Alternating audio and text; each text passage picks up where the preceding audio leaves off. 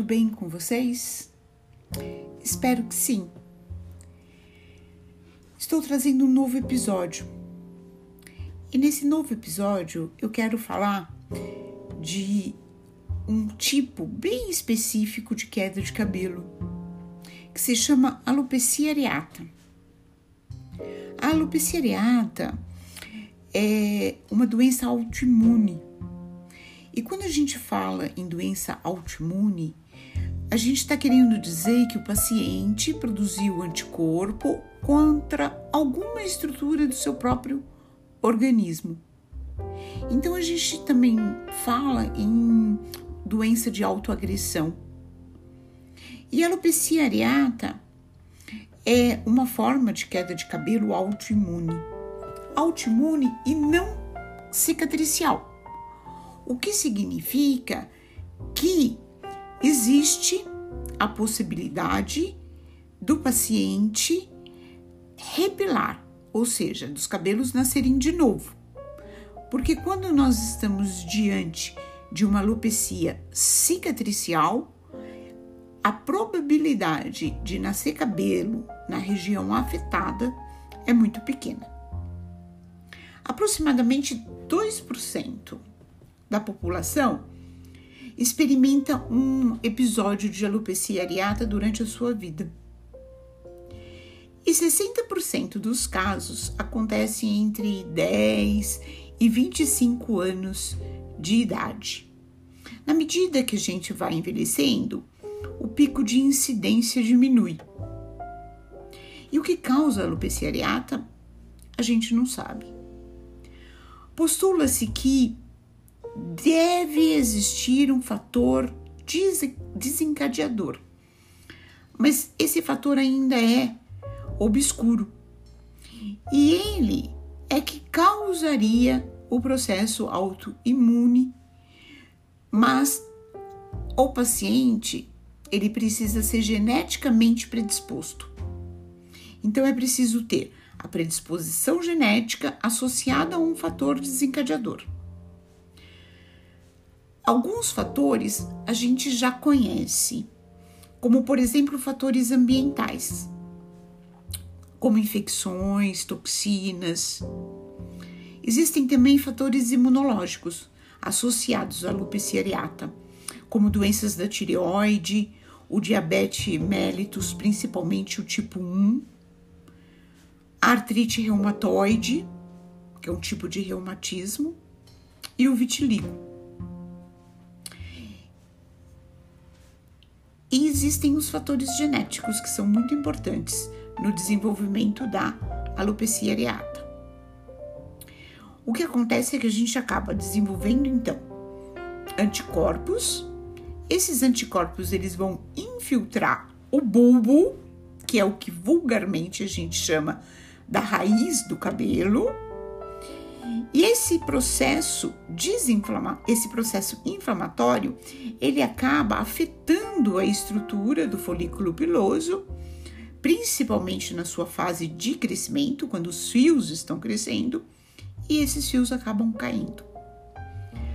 A doença ela começa repentinamente, de forma abrupta, com o aparecimento de uma ou mais placas, normalmente arredondadas, de onde caiu o cabelo. As placas, elas podem envolver qualquer área do corpo, mas elas são mais frequentemente localizadas no couro cabeludo e na barba também. Com base na extensão clínica, a gente divide a alopecia areata em única ou múltipla. Alopecia areata de todo o couro cabeludo, e aí a gente chama de alopecia total e alopecia areata de todos os pelos do corpo. E aí a gente chama de alopecia universal. Raramente a alopecia areata ela pode envolver apenas cílios e sobrancelhas. A unha ela também sofre alterações nos pacientes com alopecia areata. Normalmente a gente nota pequenas depressões na superfície das unhas. Os testes laboratoriais, eles são sempre indicados para exclusão daquelas doenças autoimunes que eu citei no começo.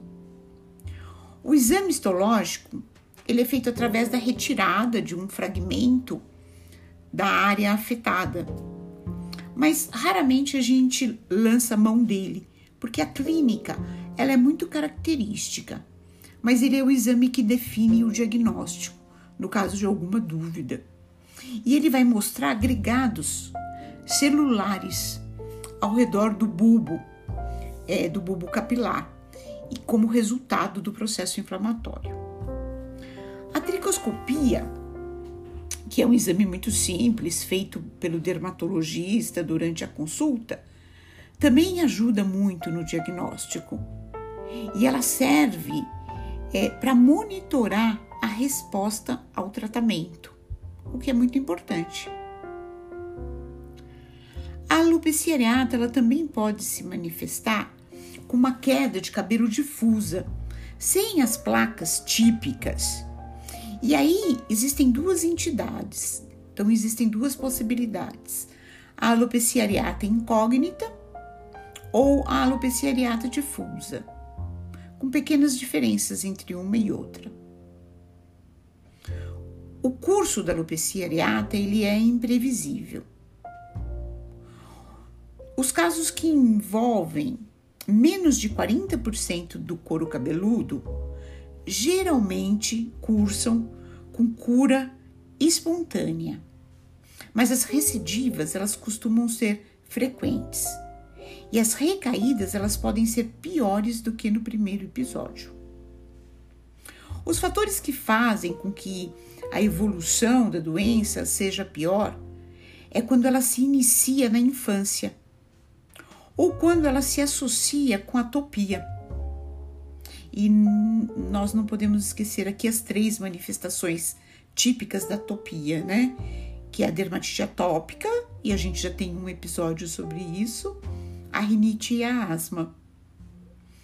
A escolha de como nós vamos tratar a alopecia areata segue diretrizes recentes e depende da extensão da doença e depende da atividade e também da idade do paciente.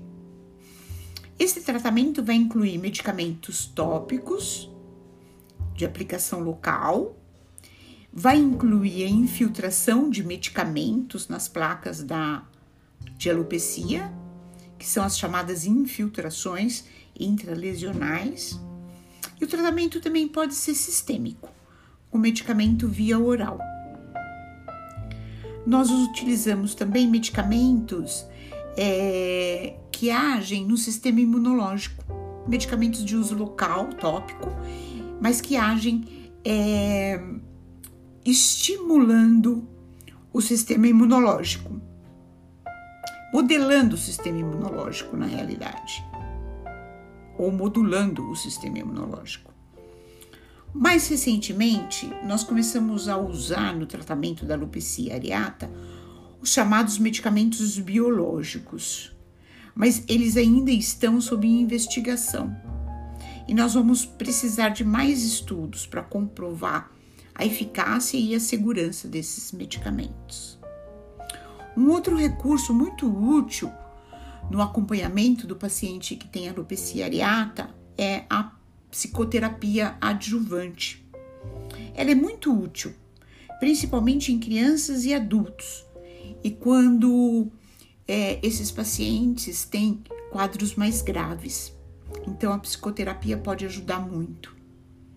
A gente é, ouve falar muito de fatores emocionais relacionados à alopecia areata. E isso é um fato na nossa prática. Normalmente, é, o paciente desenvolve é, a alopecia areata é, depois de ter passado por algum tipo de estresse emocional. Eu tive recentemente no consultório o caso de um menininho que acabou desenvolvendo a alopecia areata quando o cachorrinho dele é, escapou, né, através do portão aberto, ele, ele saiu correndo para a rua e foi atropelado. E o, esse meu paciente, ele assistiu a esse atropelamento. E depois disso, ele abri, abriu uma placa de alopecia areata. Né? Felizmente, com o tratamento, ele respondeu muito bem, os cabelos nasceram novamente e ele foi acompanhado por um profissional, um psicólogo, que trabalhou com ele a questão do trauma, né, para que não ficasse é, mal resolvida, mal resolvido essa vivência que ele teve. Então era isso que eu queria falar com vocês sobre alopecia areata. Espero que tenha sido interessante, espero que vocês tenham gostado e vamos nos encontrar novamente no próximo episódio. Até lá!